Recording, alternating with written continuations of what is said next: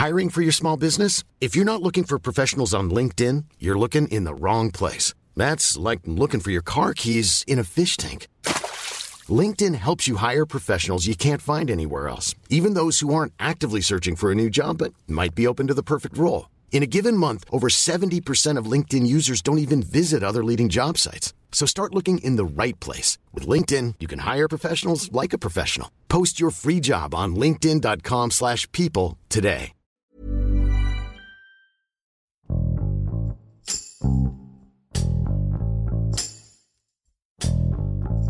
Durante la temporada de lluvias, Tabasco suele ser víctima de inundaciones y cientos de familias son afectadas al perder sus pertenencias e incluso la vida. Este año no fue la excepción, pero los daños ocasionados por el paso del agua y el riesgo de casos de dengue no son las únicas preocupaciones. A este desastre se suma la incertidumbre económica y sanitaria ocasionada por la pandemia de COVID-19. Marco Antonio López, reportero del Heraldo de Tabasco, nos cuenta por qué el Estado es propenso a las inundaciones y cuáles han sido los obstáculos por los cuales no se logra prevenir esta devastación. Con Hiroshi Takahashi. Esto es Profundo.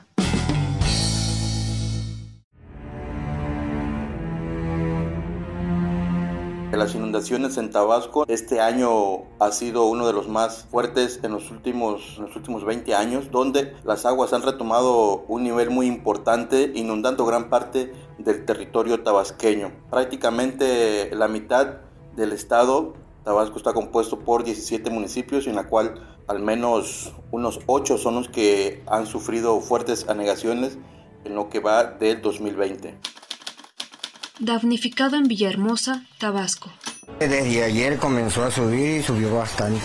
Hemos tratado de ir salvando las cosas a modo de no perderlas. Sin duda han sido los meses de octubre y noviembre los más complicados para los tabasqueños donde se han registrado lluvias históricas. En las últimas ocho semanas ha llovido lo que prácticamente llueve en algunas ciudades a lo largo de un año. Ha llovido muy fuerte, no solo aquí en la entidad, incluso en el estado de Chiapas, donde estas aguas vienen recorriendo gran parte del territorio tabasqueño para desembocar en el mar y a su paso ha inundado varios municipios, entre ellos los que se encuentran en la región sierra como son Tiapa, Jalapa, Macuspana, para pasar posteriormente por la capital tabasqueña, por Villahermosa, y esto ha colocado en riesgo de inundación la ciudad de Villahermosa, se ha protegido de la mayor manera, evitando que la ciudad se vaya a pique entonces esta situación ha sido trabajada por autoridades buscando que las aguas vayan por otros rumbos.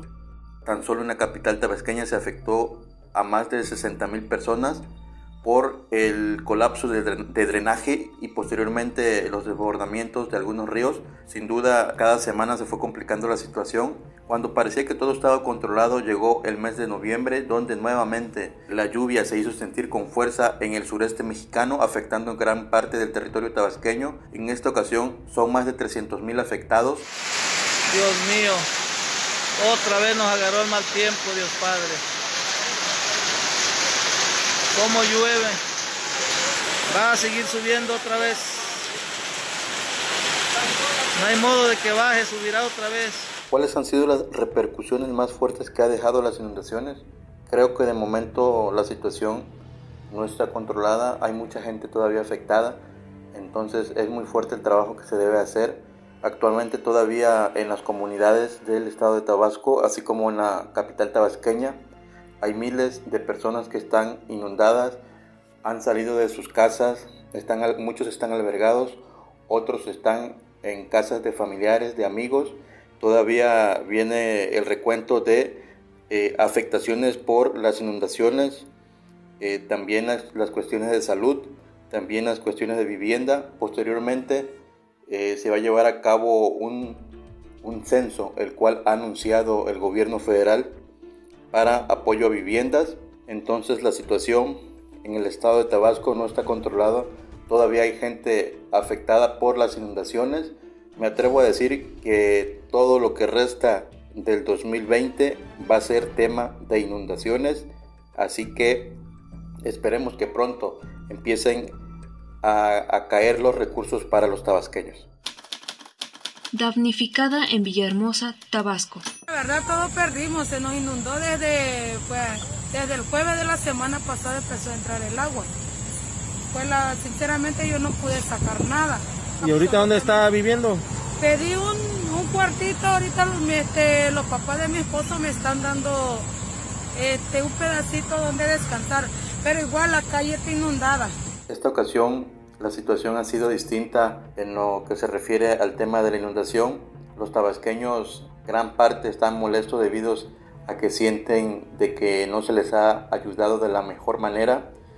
Ellos manifiestan que ellos han salido adelante a como han podido, no solo en la capital tabasqueña, el caso específico en colonias como en las Gaviotas, una de las más populares del estado de Tabasco, y la cual tiene siete sectores y todos están inundados.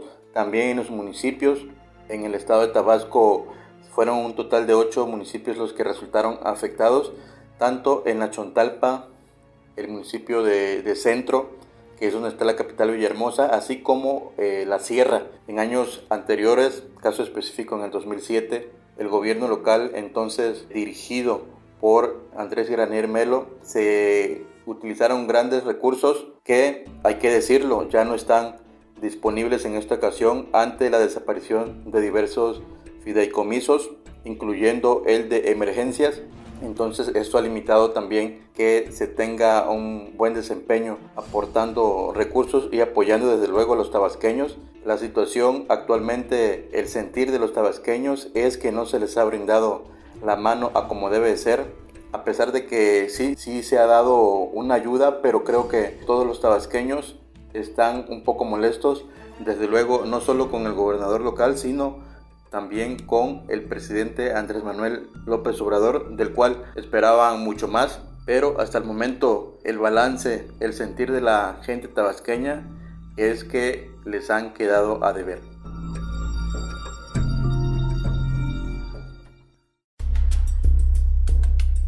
¿Cómo se le está haciendo ahora que ya no existe el Fondo para la Atención de Desastres Naturales, mejor conocido como el FONDEN? Sin lugar a dudas, este es un tema que se ha venido hablando en los últimos meses, desapareció hace muy poco y justamente le toca al estado de Tabasco, la tierra del presidente Andrés Manuel López Obrador, este tema que ha estado en boca de todos y donde se menciona que anteriormente los recursos del FONDEN se utilizaban para otras cosas entonces, un tema que preocupa a muchos debido a que actualmente en el estado de Tabasco la ayuda ha llegado o tardó inicialmente en llegar. Sin duda, eh, la sociedad civil fue la que primero empezó a ayudar a toda la ciudadanía, posteriormente el gobierno local vía recursos federales. Entonces, es un tema que todavía hay mucho de qué hablar. No sabemos si posteriormente se va a hacer algún nuevo programa para que supla al Fonden. De entrada, tanto el estado de Tabasco y de Chiapas, que han sido fuertemente afectados por las inundaciones. Presidente Andrés Manuel López Obrador, 15 de noviembre de 2020. Tuvimos que optar entre inconvenientes, no inundar Villahermosa y el agua saliera por el Samaria, por las zonas bajas. Desde luego, se perjudicó a la gente de Necapuca, son los soldales, los más pobres. Pero teníamos que tomar una decisión.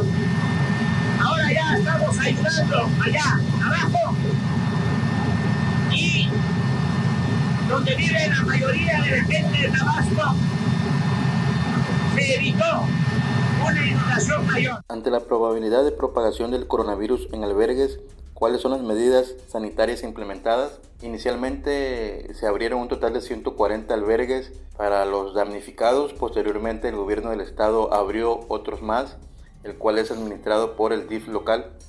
Son más de 7.000 personas que están eh, en los albergues y lo que nos han informado las autoridades y también lo que hemos observado es que a diferencia de otros años donde habían cientos de, de, personas aglutinadas, en esta ocasión se han conformado pequeños grupos. Inicialmente se busca que en los lugares estén por familias, grupos pequeños tienen que tener de manera obligatoria el cubrebocas, hay gel antibacterial. Esto es la medida eh, que se está implementando actualmente en los distintos albergues, donde desde luego la pandemia no se ha superado en todo el mundo, en México y desde luego Tabasco. La entidad tabasqueña es uno de los lugares más afectados por el coronavirus. No hay que olvidar que han fallecido ya más de 3.000 personas. Entonces, este es un tema en el cual las autoridades han puesto énfasis buscando ayudar a las personas que también no se contagien del el COVID-19. Damnificado en Villahermosa, Tabasco. Bueno, aquí la verdad, la verdad, aquí no se ha visto parte del gobierno, de ningún gobierno, ni municipal, ni estatal, ni federal.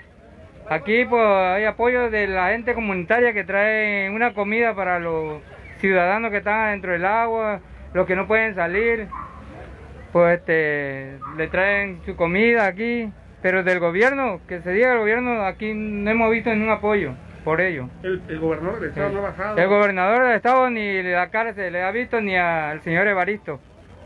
Evaristo, el presidente municipal.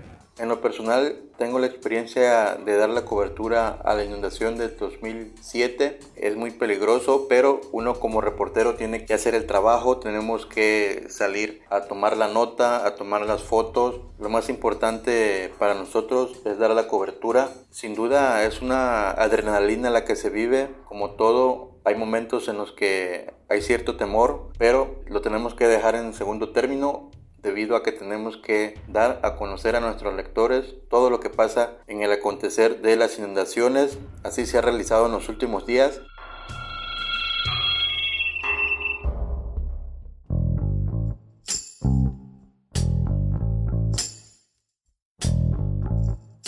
Duda es un tema que preocupa mucho a la sociedad tabasqueña. Ya lo decía el fin de semana el presidente Andrés Manuel López Obrador, se va a hacer una comisión de presas, el cual debe tener un manejo más adecuado, acertado no esperar a que lleguen las temporadas de lluvias entre los meses de septiembre y noviembre. Ya vimos los resultados, la presa Peñitas estuvo hasta más del 135% de su capacidad. Por eso vemos la magnitud de las inundaciones, una afectación que todavía no termina. Entonces un tema que en la cual las autoridades deben de poner mayor énfasis, ya no dejarlo a la ligera y que nada más en la temporada de lluvia se acuerden que se debe controlar la, la presa Peñitas y todas las presas que tienen que ver con el territorio tabasqueño y de Chiapas. Así que a partir de este momento ya miles de afectados en los últimos dos meses es un tema que no se debe pasar a la ligera. Ya la sociedad tabasqueña está cansada, está preocupada porque al menos estos dos meses muchos han perdido prácticamente todo, han perdido gran parte de sus pertenencias, prácticamente se han quedado en la calle.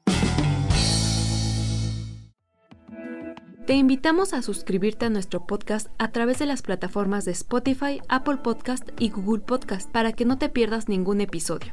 Además puedes seguir todos los podcasts de la OEM a través de nuestro Twitter arroba podcastom. Te recomendamos escuchar Cofre de Leyendas, el podcast donde podrás conocer las historias que reflejan las costumbres mexicanas que pasan de generación en generación. Hasta la próxima.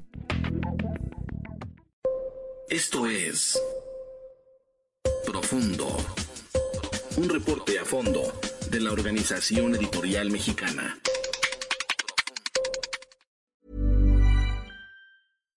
If you're looking for plump lips that last, you need to know about Juvederm lip fillers. With Juvederm Volbella XC and Juvederm Ultra XC, your lip look, whether it's subtle or bold, can last up to one full year with optimal treatment and no additional maintenance. Find a licensed specialist and see if it's right for you at juvederm.com today. That's J U V E D E R M.com. Add fullness to lips in adults over 21 with Juvederm Volbella XC or Juvederm Ultra XC. Do not use if you have severe allergies or a history of severe allergic reactions, or if you're allergic to lidocaine or the proteins used in Juvederm. Tell your doctor if you have a history of scarring or taking medicines that decrease the body's immune response or that can prolong bleeding. Common side effects include injection site redness, swelling, pain, tenderness, firmness, lumps, bumps, bruising, discoloration, or itching. As with all fillers, there's a rare risk of unintentional injection into a blood vessel, which can cause vision abnormalities, blindness, stroke, temporary scabs, or scarring.